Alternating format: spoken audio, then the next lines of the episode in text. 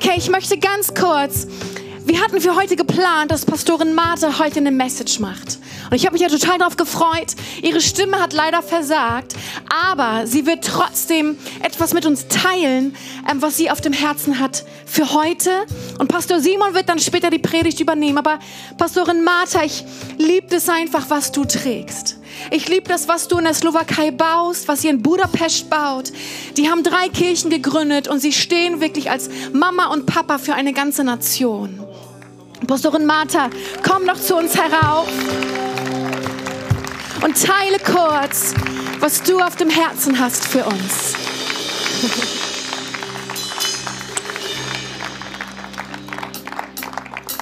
Thank you so much. Vielen, vielen Dank. So this is going to be fun now. Das wird jetzt also spaßig. When I sent a voice message to my husband, he said it was sexy. Als ich eine Sprachnachricht zu meinem Mann gesagt, geschickt habe, hat er But gesagt, das that's ist not good sexy, for preaching enough. aber nicht genug fürs Predigen. but I do want to at least say hello to all of you. Aber ich möchte euch wirklich alle begrüßen. And I want I don't want to miss a possibility Und ich möchte die Möglichkeit nicht verpassen, to speak about how good God is. darüber zu reden, wie gut Gott ist. So. Weil er so gut ist. So. Weil er so treu ist. And I want to at least share with you my testimony that happened recently. Und ich möchte mit euch ein Zeugnis teilen, was kürzlich passiert ist. So, in summer, I got feel started to feel really weird in my body, Und im Sommer habe ich angefangen, mich ganz komisch zu fühlen. and I had to go for a regular checkup with my doctor. Und ich musste äh, zum Arzt gehen. Okay. Und dann habe ich ein paar Wochen später habe ich einen Anruf bekommen vom Arzt und er sagte, ein paar von den Tests sind nicht in Ordnung. And it was the day when Pastor Sam and Kathy Moon came to us in Budapest. Und es war der Tag, da sind Pastor Sam und Pastor Kathy zu uns nach Budapest And gekommen. so, on the way to Budapest in the car, I got a phone call that the results are bad and I need to go for more checkups. Und als wir da im Auto saßen und nach Budapest gefahren sind, habe ich den Anruf bekommen und habe gehört, ich muss noch mehr Tests machen, weil And sie nicht gut sind. in the evening, um, Pastor Sam was speaking about 50 today breakthrough. Und ähm, am Ende des Tages hat Pastor Sam darüber gesprochen, über 52 And Tage I heard he Durchbruch. spoke it as well here. Und ich habe diese Nachricht gehört. So you know what I'm talking about. Also ihr wisst, worüber ich spreche. And for me, that was like, okay, God, I need breakthrough now. Und ich habe zu Gott gesagt, ich brauche diesen Durchbruch jetzt. faith totally got hold of those 52 days. Und im, im Glauben habe ich total diese 52 Tage für mich angenommen. Ich habe meinen Kalender rausgeholt I marked the weekend. und ich habe das Wochenende markiert. And I said, God, I'm, I'm expecting something beautiful. Und ich habe gesagt, Gott, ich erwarte etwas Wunderschönes. But that was just the beginning of my journey. Und das war aber erst der Anfang meiner Reise. So the doctor thought that some of the cells in my womb were not good and they could be cancerous. Ähm, die Ärzte haben gesagt, einige Zellen, die sie untersucht haben, könnten ähm, Krebs sein. So first they did a test Also habe ich einen Test gemacht. and I had to wait for weeks. Und ich musste Wochen warten. And you know, when you wait, you have to process things. Und wenn du wartest, dann, dann geht das jetzt alles durch den Kopf. And it's good Und das ist gut. because it's like a checkup of your soul. Denn es ist wie so, ein, wie so eine Untersuchung deiner Seele. And then the results came and Und dann waren die, surprisingly for the doctor, und dann waren die Resultate da und der Arzt war überrascht, he denn, said they were good. denn die waren in Ordnung. But he said, but I still see that there is something not good there. Aber ich, und der Arzt hat gesagt, ich sehe trotzdem, dass da irgendwas ist, das nicht gut And he ist. said, I need to do biopsy. Und er hat gesagt, ich muss eine Biopsie machen. And so next time I had to come again and they did a biopsy and I had to wait another three weeks for results. Und dann haben sie die Biopsie gemacht und ich musste wieder drei Wochen warten. And in between I had this moment with God Und zwischendurch hatte ich diesen Moment mit Gott, when I knew that only God can do miracles. wo ich einfach nochmal so für mich gemerkt habe, nur Gott kann Wunder vollbringen. Doctors can treat Gott, die Ärzte können dich behandeln and that's I'm thankful for that. und ich bin sehr dankbar dafür. But God can heal. Aber Gott kann heilen. And so I just said, Lord, just just come. Ich habe einfach gesagt, Gott, komm. And I really feel the presence of God just go through my body. Und ich habe einfach gefühlt, wie die Gegenwart Gottes durch meinen Körper gegangen ist. And since that moment I knew Und von dem Moment an wusste ich, that whatever results will come, dass egal wie die Resultate sind, if I have to go through something, wenn ich da irgendwo durchgehen muss, I was okay with that. war das in Ordnung. But I knew that I'm okay with and I'm believing fully for God's miracle. Aber ich habe gewusst, ich glaube hundertprozentig an Gottes Wunder. That weekend when it was 52 days breakthrough, Und dann kam das Ende von diesen 52 we Tagen a Durchbruch und wir hatten eine Frauenkonferenz. God does always something special on women's conference, ladies. Und Gott tut immer etwas Besonderes an Frauenkonferenzen. And we had about 400 women, Und and it was phenomenal what God was doing. Und wir hatten da bei der Konferenz ungefähr 400 Frauen und das war unfassbar. There were so many healings Da waren so viele Heilungen and so many touch of God for women in- from different movements. und da wurden so viele Frauen von Gott berührt. And I knew that on Monday I will get a call. Und ich wusste, am Montag werde ich angerufen. I, it wasn't planned on the day, Das war der Plan des Tages. but I knew in my inside that Monday I will get a call. Es war nicht geplant, aber ich wusste das in, in, in meinem Inneren, dass dieser Arzt mich The anrufen doctor wird. calls me and says, all is good. Der Arzt hat mich angerufen und gesagt, alles ist in We Ordnung. just need to, to check you up later, but all is good. Wir müssen noch ein paar kleine Tests machen, aber es ist alles in That Ordnung. was the 52-day breakthrough. Das war die 52 Tage Durchbruch. And I know that it is a miracle. Und ich weiß, das war ein Wunder. And I want to give God glory. Und ich möchte Gott dankbar sein. And you know, with this voice, what is happening with me, it's not normal. Und das mit meiner Stimme, das ist nicht normal, was gerade I don't passiert. get this.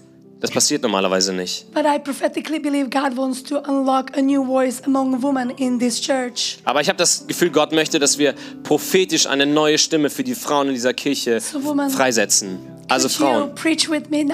Also Frauen, könnt ihr mit zusammen mit mir beten? Can you praise God with me now? Könnt ihr Gott zusammen mit mir Can loben? I use your voice to Kann ich- God now? Kann ich eure Stimme benutzen, um And Gott zu preisen? speak over you that God is good over your life. Und ich möchte einfach über eurem Leben aussprechen, dass Gott gut He ist. has planned with your life. Er hat einen Plan mit deinem He Leben. wants to heal your bodies. Er möchte eure Körper heilen. He has a future for you. Er hat eine Zukunft für euch. You are not forgotten. Du hast, bist nicht And vergessen. as He healed me, I pray that He will heal you. Und so wie er mich geheilt hat, so bete ich, dass er euch And heilt. if you are able to receive it by faith, Und wenn du das im Glauben annehmen kannst, kannst du deine Hand heben. And can you say big amen with me? Könnt ihr ein großes Amen zusammen mit mir sagen? So let's say it. Lass es zusammen. A Amen. Can we say it better? Können wir es nochmal sagen? I'll try. Amen. Amen. Thank you. Bless you.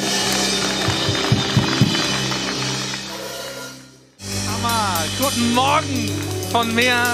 Ja, yeah, ihr dürft euch hinsetzen. Ich möchte gern, vielleicht könnt ihr alle mal kurz mit mir beten. Ich spüre, da ist viel Enttäuschung im Raum gerade, schwere Herzen. Ne, wir wollten Martha hören und jetzt sehen wir diesen alten weißen Mann da vorne.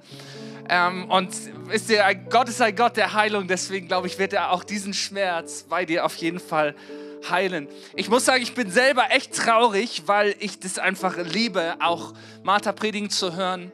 Wer von euch war bei Shout Europe in diesem Jahr in London?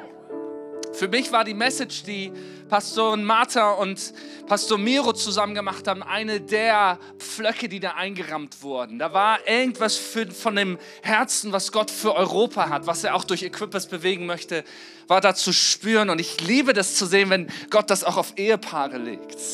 Ne, das, ist, äh, das muss nicht so sein. Manchmal ist das Ganze in Berufung ganz, ganz unterschiedlich. Aber die beiden tragen etwas. Und ich glaube, die meisten von euch wissen das nicht, aber ihre Väter waren, also von äh, Marthas Papa und auch Miros Papa, das waren sozusagen die ersten äh, offiziell ordinierten Pastoren in der Slowakei nach dem Kommunismus, die auch schon unter dem Kommunismus da wirklich Gottes Reich gebaut haben. Und man sieht einfach, dass sie auf diesem Erbe, was für sie vorbereitet war, dass sie auf dem aufbauen. Und jetzt ihr Sohn und seine Frau Tobi und Kika fangen an, Budapest zu leiten. Also wo ich denke, ey, das ist Gott, ein Gott der Generation. Und Gott stellt sich so vor, er sagt, ich bin der Gott von äh, Abraham, Isaak und Jakob. So stellt er sich vor. Und weißt du, vielleicht erlebst du noch nicht den ganzen Durchbruch von dem, was du in deinem Herzen spürst. Vielleicht kommst du nicht rein in das, was du denkst, wofür Gott dich gemacht hat. Aber vielleicht bist du der, der, eine Grundlage für seine Familie legt. Der sagt, hey, mein Leben wird die Plattform für meine Kinder sein, auf dem die stehen können. Meine, den Schmerz, durch den ich durchgehe, die Herausforderungen, die ich durchgehe, die Widerstände, die ich spüre, das ist nicht nur etwas, was ich für mich tue. Gott wird etwas in diese Familie dadurch legen. Ich glaube, ich bin der Einzige, der begeistert darüber ist, oder? Ich kann das, wisst ihr, meine Eltern haben sich beide so Anfang 30 bekehrt, kommen beide aus nichtgläubigen Familien und ich kann den Unterschied sehen in meiner Familie zu den anderen Familien aus diesen Familien heraus. Einfach nur durch diese simple Entscheidung äh, zu sagen, hey, wir wollen Jesus als unseren Herrn und Retter akzeptieren. Und sie wussten damals nicht, was das heißt. Sie wussten damals nicht, was das bedeutet. Und trotzdem hat das einen, einen Pfad ausgelegt, hat er eine Grundlage gelegt, auf dem ich jetzt stehen darf. Wo ich sagen darf, boah, es gibt Dinge, die haben meine Eltern durchgekämpft, durchgekämpft.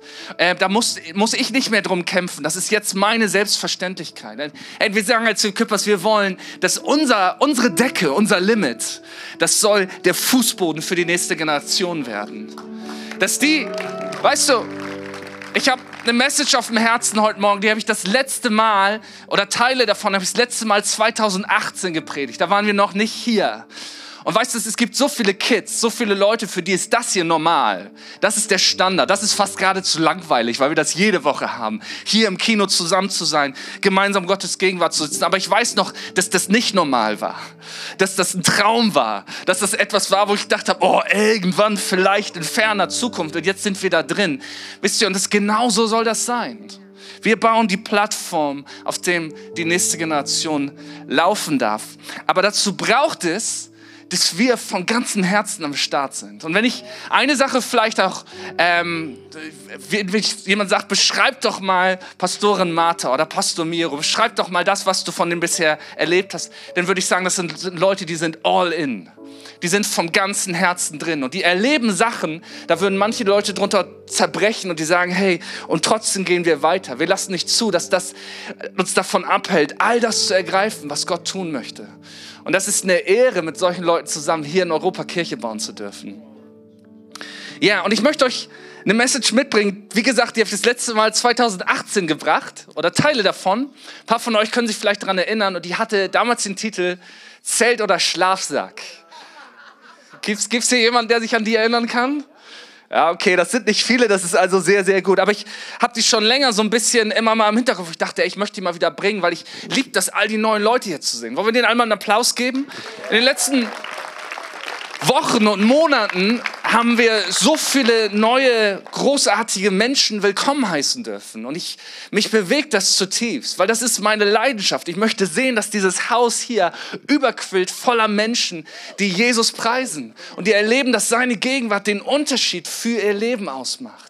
Das ist das, wofür wir hier sind. Wir sind nicht hier, um uns selber irgendwie eine nette Zeit zu verschaffen. Ich meine, wir dürfen währenddessen auch Spaß haben, okay?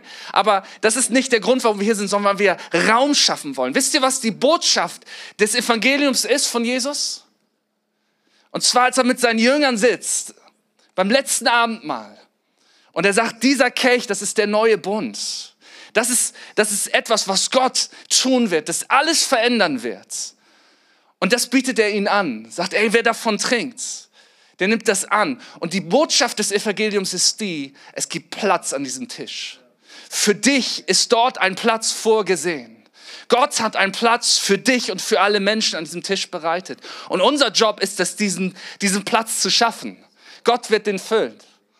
Deswegen liebe ich es hier zu sein. Ich liebe das auch, dass wir noch ein paar leere Stühle haben, aber ich liebe das auch, wie die sich füllen in letzter Zeit.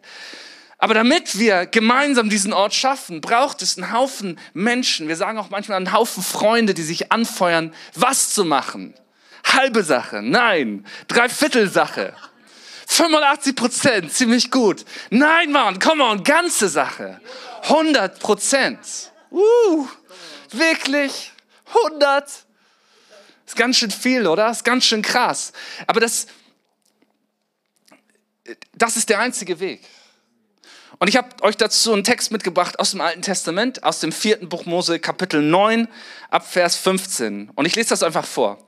An dem Tag, da die Wohnung aufgerichtet wurde, und die Wohnung hier ist die Stiftshütte, sozusagen der Zelttempel, den sie damals gebaut hatten, bedeckte eine Wolke. Und am Tag bedeckte eine Wolke die Wohnung, die Hütte des Zeugnisses, und vom Abend bis zum Morgen stand sie über der Wohnung wie ein feuriger Schein. So geschah es die ganze Zeit, dass die Wolke sie bedeckte bei Nacht und bei Nacht ein feuriger Schein. So oft sich aber die Wolke von dem Zelt erhob, brachen die Israeliten auf und wo die Wolke sich niederließ, da lagerten sich die Israeliten. Nach dem Wort des Herrn brachen sie auf und nach seinem Wort lagerten sie sich. Solange die Wolke auf der Wohnung blieb, solange lagerte sie. Und wenn die Wolke viele Tage stehen blieb über der Wohnung, so beachteten die Israeliten die Weisung des Herrn und zogen nicht weiter. Und wenn die Wolke auf der Wohnung nur wenige Tage blieb, so lagerten sie sich nach dem Wort des Herrn und brachen auf nach dem Wort des Herrn. Wenn die Wolke da war, vom Abend bis zum Morgen und sich dann erhob, so zogen sie weiter. Oder wenn sie bei Nacht, bei Tage oder bei Nacht sich erhob, so brachen auch sie auf. Wenn sie aber zwei Tage oder einen Monat oder noch länger auf der Wohnung blieb, so lagerten die Israeliten und zogen nicht weiter. Und wenn sie sich dann erhob, so brachen sie auf. Denn nach, nach des Herrn Befehl lagerten sie, sich und nach des Herrn Befehl brachen sie auf und beachteten so die Weisung des Herrn, wie er sie durch Mose geboten hatte. Okay, die Story ist die, das Volk Israel. Ähm, sie leben in Ägypten mehrere Jahrhunderte und werden dort versklavt und unterdrückt. Und zur selben Zeit segnet Gott sie, dass sie sich vermehren. Sie werden ein großes Volk und je, je größer sie werden, umso mehr werden sie unterdrückt und versklavt vom Pharao, von den Ägyptern. Und dann kommt der Moment, wo Gott Mose sendet, den er berufen hat, schon von Kindesbein auf an. Er braucht dann aber so irgendwie 40 Jahre Ausbildung in der Wüste oder noch länger ähm, bis er bereit ist und er führt unter großem Wunder das Volk der Israeliten raus aus Ägypten. Und sie ziehen raus in die Wüste und Gott leitet sie mit einer Wolke am Tag und mit einer Feuersäule bei Nacht. Da gibt es ganz viele verschiedene Interpretationen, so auch in theologischer Geschichte. Was könnte das sein? Wie kann man das erklären? Ist das symbolisch? Ist das real? Wenn real, wie könnte das sein? Und so weiter und so fort. Aber auf jeden Fall erleben sie, dass Gott sie so leitet. Es gibt auch eine Stelle, da, da ziehen sie sozusagen durch die Wüste und das Heer der Ägypter verfolgt sie. Und diese Wolke stellt sich hinter die Israeliten, also zwischen die Israeliten und dem Heer der Ägypter. Und Richtung Heer der Ägypter ist Dunkelheit, aber es leuchtet Licht in Richtung des Volkes Israel. Wisst ihr, deswegen, das ist auch ein Grund, warum wir uns eigentlich nie groß Sorgen machen brauchen, egal was in der Welt gerade passiert. Gott kann in der Mitte von Dunkelheit unser Licht sein. Gott kann sogar in Mitte von Plagen, kann er uns sicher halten. Gott ist nicht abhängig von den Umständen. Wir sind abhängig von Gott. Und das ist der sicherste Ort, wo du sein kannst. Und dann gibt es auch diese Stelle, wo, wo dieses Wunder passiert. Gott öffnet das Meer vor dem Volk Israel und sie ziehen durch. Und aus der Wolke heraus bringt er Verwirrung über die Ägypter. Die reiten hinterher und werden letztendlich von den Wassermassen verschlungen. Und dann führt diese Wolke sie. Und es ist was Interessantes, was hier ja in diesem Text immer wieder betont wird. Wenn die Wolke sich hobt, dann brechen sie auf. Und wenn sie sich lagert, dann lagern sie sich auch dort. Und sei es zwei Tage oder ein bisschen länger oder ein Monat oder vielleicht nur eine Nacht oder so, sie haben genau das gemacht, was sie die Wolke tun sahen. Das war sozusagen ihr Auftrag. Das war, hat ihnen Klarheit gegeben. Und ich möchte dir sagen, das Wichtigste, was du brauchst in deinem Leben, ist nicht zu wissen, was morgen kommt, sondern in der Gegenwart Gottes zu sein. Das Kraftvollste, was dich lenkt und führt, ist nicht Sicherheit. Mann, wie wird meine Rente sein? Wie wird das sein? Wie wird übermorgen sein? Das, was dich sicher hält, ist zu wissen, ich bin da, wo die Gegenwart Gottes ist. Das ist die Berufung, die wir haben. Der, der, wichtigste Auftrag, den wir als Kinder Gottes haben, ist es, in seiner Gegenwart zu sein. Weil seine Gegenwart ist der Ort, die alles verändert. Da ist seine Wahrheit. Wie viele Menschen sind verwirrt heutzutage, wissen nicht mehr weiter, wissen nicht mehr, wie es weitergeht, wer sie sind oder was auch immer sie gerade verwehrt. Hey, in Gottes Gegenwart ist Wahrheit, ist Klarheit. Gott möchte dich mit seiner Wahrheit erfüllen und seine Wahrheit macht was mit uns? Die macht uns frei. Come on. Jesus sagt, ihr aber werdet die Wahrheit erkennen und die Wahrheit wird euch frei machen. Mann, in Gottes Gegenwart ist Freiheit. Diese Wahrheit macht nicht kaputt. Diese Wahrheit macht nicht nieder. Diese Wahrheit ist kein religiöses Korsett, was dich einzwängt, was dein Leben klein hält, was dich kaputt macht, was dir sagt, was du nicht alles kannst, was dich niedermacht, sondern diese Wahrheit bringt Freiheit. Das ist in der Gegenwart Gottes. In der Wahrheit Gottes ist Heilung. In der Gegenwart Gottes ist Heilung. Und ich liebe diese Geschichte aus dem Markus-Evangelium. Das ist eine Frau, die schon viele, viele Jahre, zwölf Jahre lang leidet sie unter einer Krankheit. Und sie weiß, ich muss zu Jesus, ich muss in die Gegenwart Gottes und sie packt nur sein Gewand. Und Jesus kann nicht anders, als dass eine Heilungskraft von ihm ausgeht. Ist es nicht abgefahren? Das heißt, du kannst mit deiner Sehnsucht nach der Gegenwart Gottes dafür sorgen, dass Gott gar nicht kann, das kann, als in deinem Leben einen Unterschied zu machen. Wir sind berufen dazu, in der Gegenwart Gottes zu sein. Und manchmal bewegt sich die Gegenwart Gottes, oder? Hey, wer von hier ist schon, von euch hier ist schon ein bisschen länger Christ? Sagen wir mal so länger als zwei Jahre. Come on, das sind bestimmt so ungefähr 420 Menschen. Sehr gut. Ähm, ich muss immer an eine Stelle dran denken, im Hohelied der Liebe. Das ist so, man kann sagen, vielleicht das erotischste Buch der Bibel. Vielleicht hat König Salomo aufgeschrieben. Und es geht um eine ganz innige Liebesbeziehung. Ne, Im Mittelalter, da wurde immer gesagt, so, buh, können wir das in der Bibel haben? Das ist ein bisschen zu heiß. Ne? Also ein bisschen zu, man muss sich überlegen, im Mittelalter waren in manchen kirchlichen Traditionen gewisse Intervalle verboten, weil die zu erotisch waren. Intervalle sind sozusagen Töne, wenn die zusammengespielt werden. Ne? Also für euch Musiker, das hat die herausgefordert. Aber da gibt's diese Geschichte von der, der Sulamit, das ist diese, die, die, die Geliebte. Und sie hat eine wunderbare Zeit mit ihrem Liebhaber. Und ich musste mal daran denken, dass es so ist, wenn du Jesus kennenlernst. Mann, es ist einfach großartig. Ich weiß noch, als ich mich ganz neu in Jesus verliebt hatte. Ich, ich hab in der Zeit habe ich gerade als Bäcker gearbeitet, bin morgens um vier aufgestanden und ich bin aufgestanden und ich habe in meiner Bibel gelesen, weil ich, ich wollte einfach bei ihm sein. Ich wollte seine mehr über ihn wissen. Ich wollte seine Gegenwart. Und nichts kann dich davon abhalten, Zeit mit Jesus zu verbringen. Und ey, jeder Sonntag ist der Hammer. Und die Kleingruppe ist der Hammer. Und jedes, Mann, du nimmst alles mit, was geht, weil du einfach so voll bist mit Liebe, weil du Jesus so erlebst. Und dann passiert es manchmal, dass irgendwie sich was verändert. Und da gibt es diese Stelle im Hohelied, wo es heißt, Mann, wo bist du gerade? Und sie geht raus in die Dunkelheit nachts und sagt, ey, warum versteckst du dich vor mir? Und ich glaube, das liegt daran, dass Jesus begegnet uns da, wo wir sind. Er ist komplett da, wo wir sind. Aber irgendwann sagt er, hey, komm, und jetzt locke ich dich mal ein bisschen hervor. Ich hol dich raus aus deiner Komfortzone. Ich hol dich raus aus dem, was dich klein hält. Ich hol dich raus aus dem, aus den Ideen, die du über dich selber hast, die gar nicht stimmen. Und manchmal zieht er sich deswegen ein Stück weit vor uns zurück. Und wir denken, warte mal, warum funktioniert das nicht mehr? Okay, mehr Lobpreis. Okay, ich mache neue, mehr Lobpreismusik an. Oder ich bete mehr oder ich lese mehr in der Bibel und oh, ich gehe irgendwie sonntags noch früher hin oder was auch immer. Und man denkt, das hat doch gestern noch funktioniert, was ist passiert? Aber oft ist es, dass Gott sagt, ich tue gerade etwas Neues. Ich mache was Neues. Und so ein bisschen ist das Bild hier auch. Du weißt gar nicht genau als Israelit, du bist gerade rausgezogen aus Ägypten, was natürlich irgendwie Sklaverei war, aber natürlich auch ein Stück weit gewohntes, vertrautes und Sicherheit. Und plötzlich bist du in der Wüste, wo du mit deiner Versorgung komplett auf Gott angewiesen bist. Und du weißt nicht mal, wie lange du da sein wirst. Und ich kann mir gut vorstellen, wenn du das eine Zeit lang machst, am Anfang so, sie sind durchs Rote Meer gezogen, Woo, was geht, wir sind die Besten, unser Gott ist der Größte, hey, wir ziehen durch die Wüste, alles wird gut. Und dann machst du es mal eine Zeit lang und bist du zwei Tage irgendwo und hast dein Zelt aufgebaut und jetzt zieht die Wolke weiter und machst dein Zelt wieder abstellen. Oh, hier noch äh, das Kind, was gerade noch auf Klo war, vergessen, schnell mit einpacken, Rauch aufs Kamel. Und das machst du so drei, vier Mal und plötzlich denkt man so, oh, war das nicht auch irgendwie so angenehm? Es war zwar Gefangenschaft, aber ich wusste, was kommt. Das war vertraut, das war irgendwie sicher. Und du musst immer wieder neu eigentlich dich aufmachen. Und ich glaube, hier ist etwas drin, was Gott, da geht es gar nicht darum, dass Gott irgendwie so das lustig findet, so und dann mal sagt, okay, jetzt bist du gerade angekommen, oh, jetzt geht's weiter, haha, Edge Badge.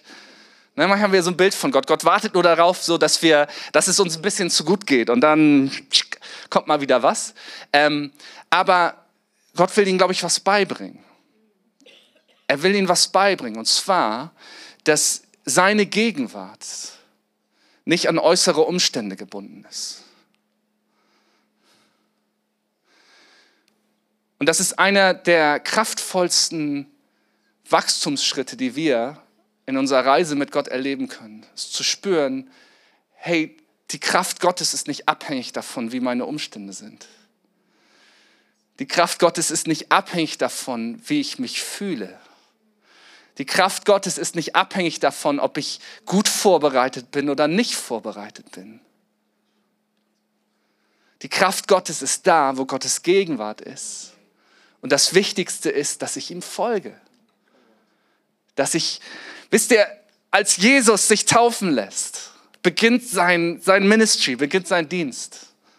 Er geht zu Johannes dem Täufer und Johannes dem, der Täufer sagt, weil er ihn erkennt, sagt, ich bin es nicht mal wert, dir die Schuhe zuzubinden und ich soll dich taufen. Das passt hier nicht zusammen. Und Jesus sagt, nein, es geht darum, dass ich gehorsam bin. Dass ich meinem Vater im Himmel mein absolutes Ja gebe. Taufe ist immer was Absolutes. Du wirst komplett untergetaucht. Ne? Wir machen nicht so ein bisschen Pitschi-Patschi auf den Kopf, sondern wir machen so richtig runter. Ne? Selbst die schönste Frisur ist dann ruiniert. Also du gehst komplett rein. Und Jesus sagt, ich, ich will, ich gebe mich komplett da hinein. Und was ist das nächste, was passiert? Der Geist Gottes führt ihn in die Wüste, damit er dort vom Teufel versucht werden kann. Wow. Wer möchte die Kraft Gottes mehr erleben? Wer möchte von Gott sich führen lassen? okay, okay, ich, ich will das trotzdem, aber ich habe da Respekt vor. Das Ding ist nur, was passiert in der Wüste? Äh, der Teufel fordert ihn heraus an genau den Punkten, wo es um Identität und Berufung geht. Und ich sage Leuten immer, ich habe das irgendwann in einer Kleingruppe gesagt, in der Wüste, als Jesus siegreich aus dieser Versuchung herausgeht, ist der Sieg schon, alles was danach kommt, das ist schon längst gegessen. Jesus hat schon gewonnen, weil das war der Punkt, wo er, und zwar als Gott und Mensch, nicht nur als hier der, der Überflieger Gott, sondern als Mensch, verstehen musste, wer bin ich und was ist meine Berufung. Das ist in der Wüste passiert. Und er hat sich rufen lassen vom Heiligen Geist. Das heißt, manchmal denken wir, okay, wenn ich Gottes Stimme nur klarer hören würde, wenn ich nur genau von ihm wissen würde, was er von mir möchte, dann wird alles easy. Aber manchmal ist es genau das Gegenteil, weil Gott uns manchmal erst durch eine Wüste führen muss, damit wir in dem Land ankommen für das, was er uns berufen hat, zu dem er uns berufen hat. Weil um das Land einzunehmen, musste Gott erst die Identität der Menschen ändern. Glaubst du, mit den Lügen, die du gerade über dich glaubst, kannst du das ergreifen, was Gott dir geben möchte? Ich habe, es ist einfach schockierend. Ich bin inzwischen 41. Ne? Ich sag ja, alter weißer Mann, auch ein bisschen Mitleid, danke. Das war ein bisschen zu laut, die Lache. Das, das tut jetzt noch, nein. Ähm, aber ich entdecke immer noch Lügen, die, über ich, die ich über mich glaube. Und die mein Weltbild verdrehen, die mein Bild über mich verdrehen. Und dazu muss Gott manchmal zulassen, dass ich an meine Grenzen stoße, um zu checken, warte mal, was glaube ich denn da über mich? Wisst ihr, Gott hatte sie aus der Sklaverei geführt, aber noch waren sie Sklaven. Und sie mussten erstmal Vertrauen lernen. Sie mussten erstmal lernen, das ist ein guter Gott. Dem können wir vertrauen. Selbst wenn wir nicht wissen, wie es weitergeht, können wir dem vertrauen, okay? Und warum habe ich die Message Zelt oder Schlafsack genannt? Weil ich mir gut vorstellen kann, dass man sich überlegt, okay, die Wolke hat sich gelegt, wie lang sind wir wohl hier? Lohnt sich das, die Kamele abzuladen, das Zelt aufzubauen, was recht aufwendig ist? Oder wir könnten auch den Campingkocher auspacken und einen Schlafsack ausrollen. Wenn es denn nicht bald weitergeht, dann ähm, ist es nicht so viel Arbeit weil ich weiß ja nicht, wie es weitergeht. Deswegen, ne, ich baue nicht mit den anderen das Lager auf. Wir machen hier so unser kleines Camping-Ding und ich schlafe eine Nacht im Schlafsack. Nichts gegen Schlafsäcke. Ich habe bei der Bundeswehr meinen Schlafsack total lieben gelernt. Das war so ein Sehnsuchtsort, wenn man so durch den Matsch robbte. Ich war bei den Fallschirmjägern, die irgendwie das toll fanden, zu leiden. Und dann dachte man so, oh, jetzt in meinem Schlafsack, der ist so kuschelig und warm und äh, deswegen nichts gegen Schlafsäcke, die sind, in dem, sind manchmal ganz angebracht. Das Ding ist nur, das Problem mit dem Schlafsack ist, im Schlafsack ist, nur, ist Platz nur für eine Person.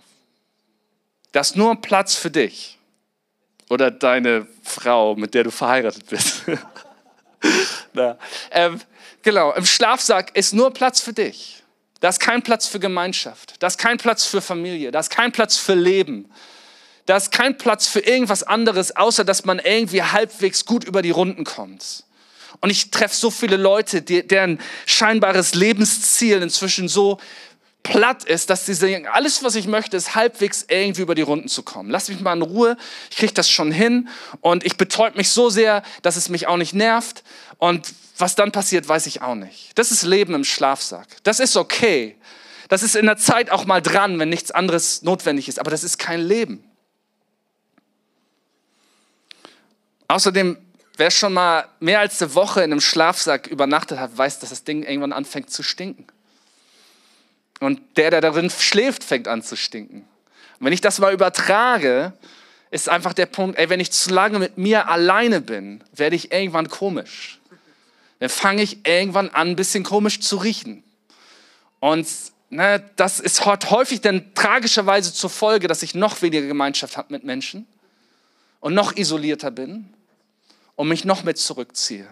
Aber Gott hat dich nicht für den Schlafsack geschaffen. Gott hat dich für Familie geschaffen. Gott hat dich für Freundschaft geschaffen.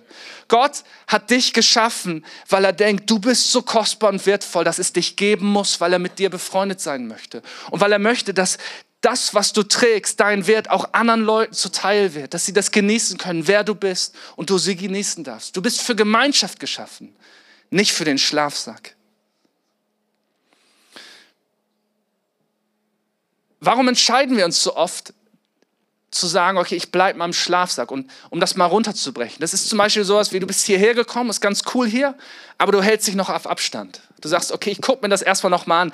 Ich bleibe noch mal im Schlafsack, bevor ich hier anfange, meine Sachen auszupacken, mein Zelt aufzubauen und mir richtig Mühe geben, weil wer weiß, vielleicht geht es auch bald weiter und dann ist das, von dem ich dachte, das wird mein neues Ding, ist schon wieder vorbei und ich bin wieder auf mich gestellt. Und deswegen halten wir uns zurück. Und was passiert, wenn ich mich zurückhalte? Ich werde nie wirklich Teil von einer Sache. Um, ein, um dein Zelt aufzubauen, brauchst du Hilfe. Den Schlafsack kann man alleine bedienen. Man muss zugeben, ich schaffe es nicht alleine, aber das heißt auch, dass andere deine Hilfe brauchen. Das heißt, was passiert, wenn wir unser Zelt irgendwo aufbauen? Du kannst ein Zelt, ne, es sei denn, es ist so ein kleines Klappzelt, du kannst das nicht alleine aufbauen. Du brauchst Leute, die dir helfen. Du musst sagen, hey, hast du Lust, mir zu helfen? Wir waren irgendwie äh, campen in diesem Sommer und ich sage euch mal so, der Urlaub war so cool, dass meine Frau schon nach einer Viertelstunde im Auto geheult hat, weil das Wetter war sch schlecht. Ähm, und wir merkten, ah, eigentlich brauchten wir was ganz anderes und so weiter. Und dann ähm, haben wir gesagt, Jesus, bitte sorg du dafür, dass das ein schöner Urlaub wird. Und als wir ankamen, im Dunkeln regnete es. Und ähm, wir haben drei müde Kids im Auto und wir müssen irgendwie so Zelte aufbauen. Aber neben uns waren so holländische Camper, die das total cool fanden, sagen, hey, wie seid ihr denn so? Komm. Und die haben uns total mit angepackt. Irgendwie spät abends im Regen haben uns geholfen, unsere Zelte aufzubauen. Und das hat alles leichter gemacht. Weißt du, dass Gemeinschaft alles leichter macht? Der, ich sage das gerne, aber der, der, der beste Job der Welt kann zum schrecklichsten Job der Welt werden, wenn du keine gute Gemeinschaft dort hast. Und umgekehrt. Du kannst irgendwie Kanalarbeiter sein, aber wenn du da gute Freunde hast, dann freust du dich jeden Tag auf den Job. Vielleicht nicht auf das, was du machst, aber auf die Leute, mit denen du das zusammentust. Deswegen möchte ich dich einladen, hey, es gibt Leute, die brauchen hier deine Hilfe, ihr Zelt aufzubauen. Vielleicht steht dein Zelt schon so lange hier, du hast schon sogar so, so Gartenzwerge davor aufgebaut. Ne? Vielleicht bist du schon so Dauercamper dieser Church. Das ist cool, herzlich willkommen. Aber es sind so viele Leute, junge Familien, die gerade ankommen und es ist nachts und es regnet und die sind genervt und die Kinder weinen. Und es wäre so cool, wenn es denn Leute gibt hier in der Church, die sagen, komm, wir helfen euch, euer Zelt aufzubauen. Wir leihen dir sogar ein von unseren Gartenzwergen, damit ihr euch zu Hause fühlt. Also um Zelt aufzubauen, brauchst du Hilfe. Das kannst du nicht allein tun. Ich muss mal ganz kurz gucken, wo ich hier hingehe. In Jeremia 29 heißt es, suche der Stadt Bestes. Das ist viele hunderte Jahre später. Israel war eigentlich in ihr Land gekommen, in das gelobte Land. Und es war was, es war was Wunderschönes entstanden. Es war ein Königreich entstanden. Es war ein Tempel entstanden. Aber alles war wieder kaputt gegangen. Sie waren zwar diesmal keine Sklaven geworden, aber sie waren Sklaven der Sünde geworden. Sie sind Sklaven vom Götzendienst geworden. Es hat ihr Land zerstört.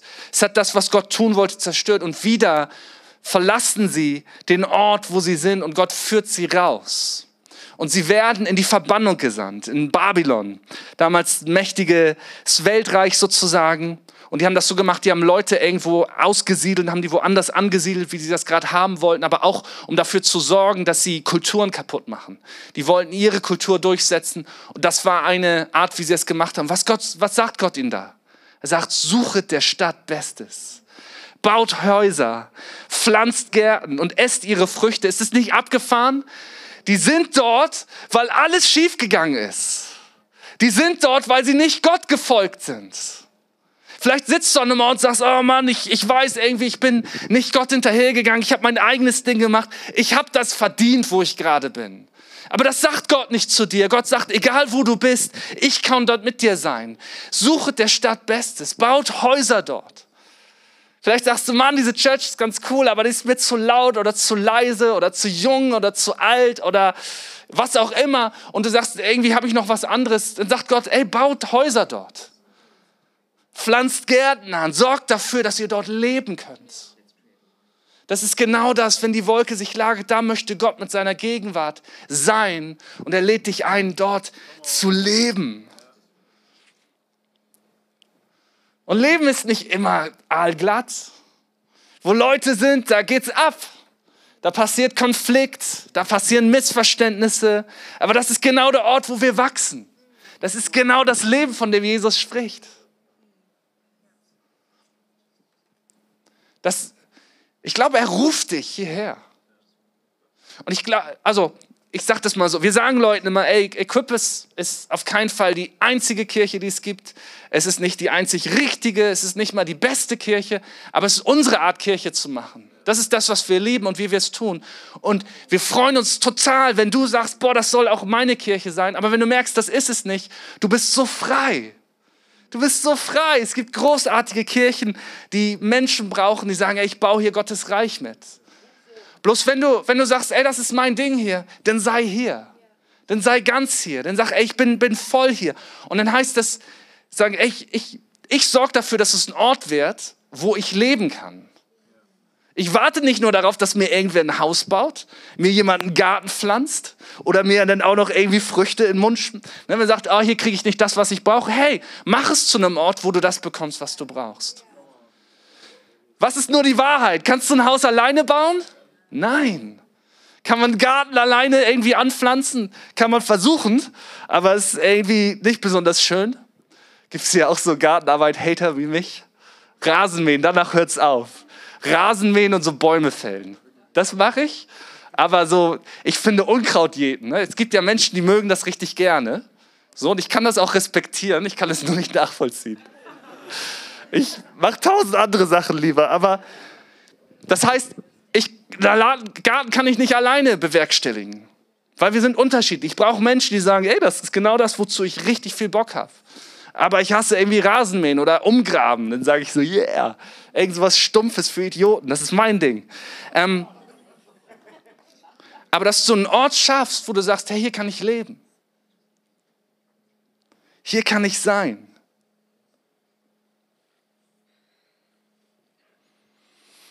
Du gehörst dorthin, wo die Gegenwart Gottes ist. Du gehörst dorthin, wo du einen Ort hast, wo du aufblühen kannst, wo du gedeihen kannst. Hey Sabrina, darf ich dich mal so äh, Elisa-mäßig sagen, bringt mir einen Spielmann.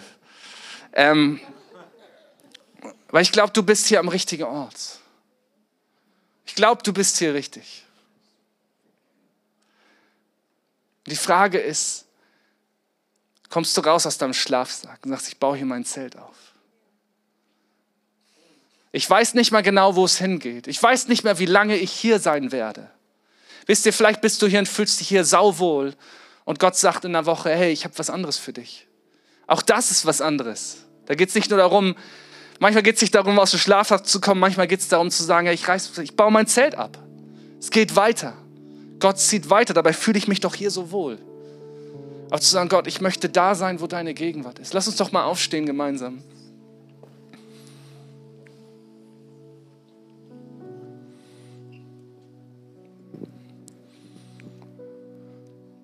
Und vielleicht legst du einfach mal deine Hand auf dein Herz.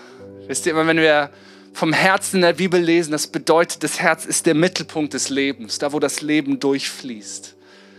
Wir sagen, hey Gott, wir wollen Menschen sein, die mit ihrem ganzen Herzen dir nachfolgen. Und dass wir einfach zusammen beten. Vielleicht magst du einfach die Augen schließen und sagen, Jesus, ich möchte da sein, wo deine Gegenwart ist. Ich möchte da, da sein, wo deine Gegenwart spürbar ist. Herr, und ich möchte ganz da sein.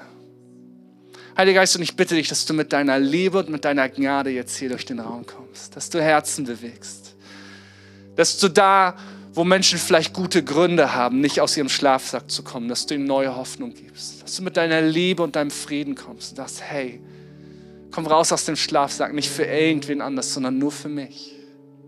Nur für mich. Pflanz dich hier, nur für mich. Ich bin hier. Ich möchte dir hier begegnen. Und lass uns noch einmal die Augen geschlossen halten, wenn du heute hier bist und sagst, und ich erzähle das keinem weiter versprochen, sagst, mir fällt das so schwer, mir fällt das echt schwer. Oder vielleicht sagst du, du weißt nicht, was ich erlebt habe. Du weißt nicht, was ich erlebt habe von anderen Christen, Simon. Und ich weiß es nicht, aber Gott weiß es. Und ich weiß, dass er Leben für dich hat. Dass er Leben in Fülle für dich hat. Und wenn du hier bist heute Morgen, vielleicht hast du den Mut, einfach mal einen Glaubensschritt zu tun und sagen, ich hebe meine Hand. Mir fällt es nicht schwer, mich zu, nicht leicht, mich zu pflanzen. Mir fällt es nicht leicht, aus meinem Schlafsack rauszukommen. Vielleicht möchtest du das gerne oder vielleicht willst du das nur wollen. Es gibt diese Stelle, wo jemand sagt, Herr, ich glaube, hilf meinem Unglauben. Und dass du einfach sagst, Jesus, du weißt, wie es in mir aussieht, du weißt, was ich erlebt habe und du weißt, was das Beste für mich ist. Ich möchte dir folgen.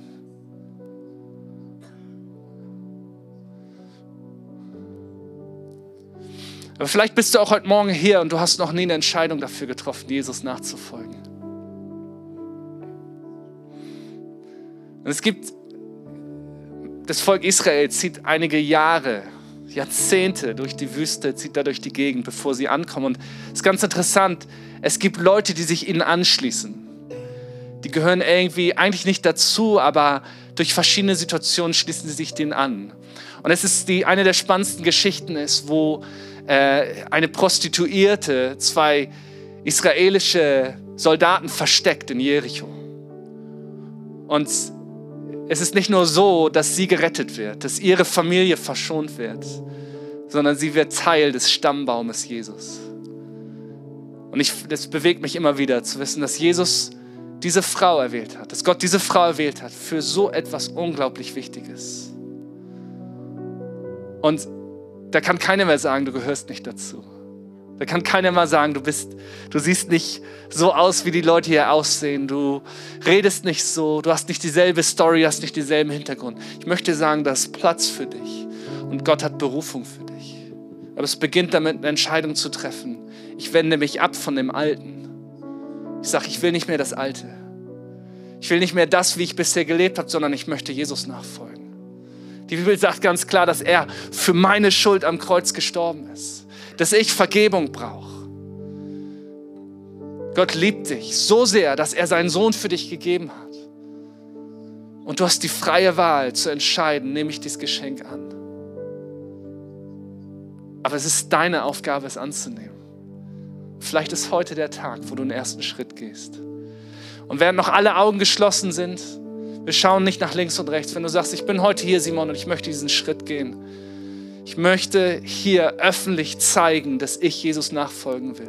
Du musst nicht wissen, was das heißt. Du musst nur wissen, dass es das Richtige ist. Und ich glaube, dein Herz sagt dir das gerade. Dann darfst du einmal kurz deine Hand heben, weil dann werden wir gleich ein Gebet sprechen. Vielen Dank. Werden wir, danke. Wenn ich dich gesehen habe, darfst du die Hand wieder runternehmen. Dankeschön. Vielen Dank. Dann werden wir gleich ein Gebet sprechen, was ein Bekenntnis ist, was ein Statement ist, für die sichtbare, für die unsichtbare Welt, dass ab heute sich etwas verändert, dass ab heute ein neuer Name an der Türklingel steht, dass du jetzt nicht mehr einsam bist, dass du nicht mehr im Schlafsack hockst, sondern dass du eingeladen bist an den Tisch von Jesus. Und da ist Platz für dich. Komm on, Kirche, wir beten das zusammen. Ich bete das vor, ihr betet das laut nach. Und die Bibel sagt uns, dass wenn wir mit dem Herzen glauben und mit dem Mund bekennen, werden wir gerettet werden. Und wir sind eine Kirche, wir glauben, dass das Wort Gottes wahr ist. Und wir stellen uns da heute Morgen drauf. Komm, wir beten zusammen. Herr Jesus Christus, ich danke dir, dass du lebst, dass du hier bist heute Morgen und dass du mich einlädst, in dein Haus zu kommen, dass du mich einlädst, herauszukommen aus dem Alten und in etwas Neues hineinzutreten. Und ich bekenne, dass ich dich brauche, dass ich Vergebung brauche, dass ich Leben brauche und ich nichts dafür tun kann und nichts dafür tun muss, sondern dass du alles bist, Jesus. Ich bekenne dich heute Morgen als mein Herrn, als mein Erlöser, als mein Retter. Meine Hoffnung liegt in dir allein. Amen. Amen. Komm, lass uns mal einen Applaus geben. Hier haben einige Leute das gerade gebetet. Und, und es ist mir eine Ehre, das mit euch zu beten. Und ich möchte dich ermutigen, come on, teil das. Komm direkt heute aus dem Schlafsack raus, sagt, ey, ich habe das gerade gebetet. Wie geht's jetzt weiter? Komm einfach immer wieder. Du bist eingeladen, hier zu sein am Sonntag um 11. Du kannst um 8 kommen, wenn die Teams da sind. Du kannst uns in der Toastbystraße besuchen, wo wir unsere Büros haben. Komm einfach wieder. Mach das zu einem Ort, wo du nicht im Schlafsack bist einmal die Woche, sondern wo du anfängst, dein Zelt aufzuschlagen. Du musst nicht wissen, alles, was passiert, sondern du musst eine Entscheidung treffen. Ich will ganz hier sein. Amen. Gott segne euch.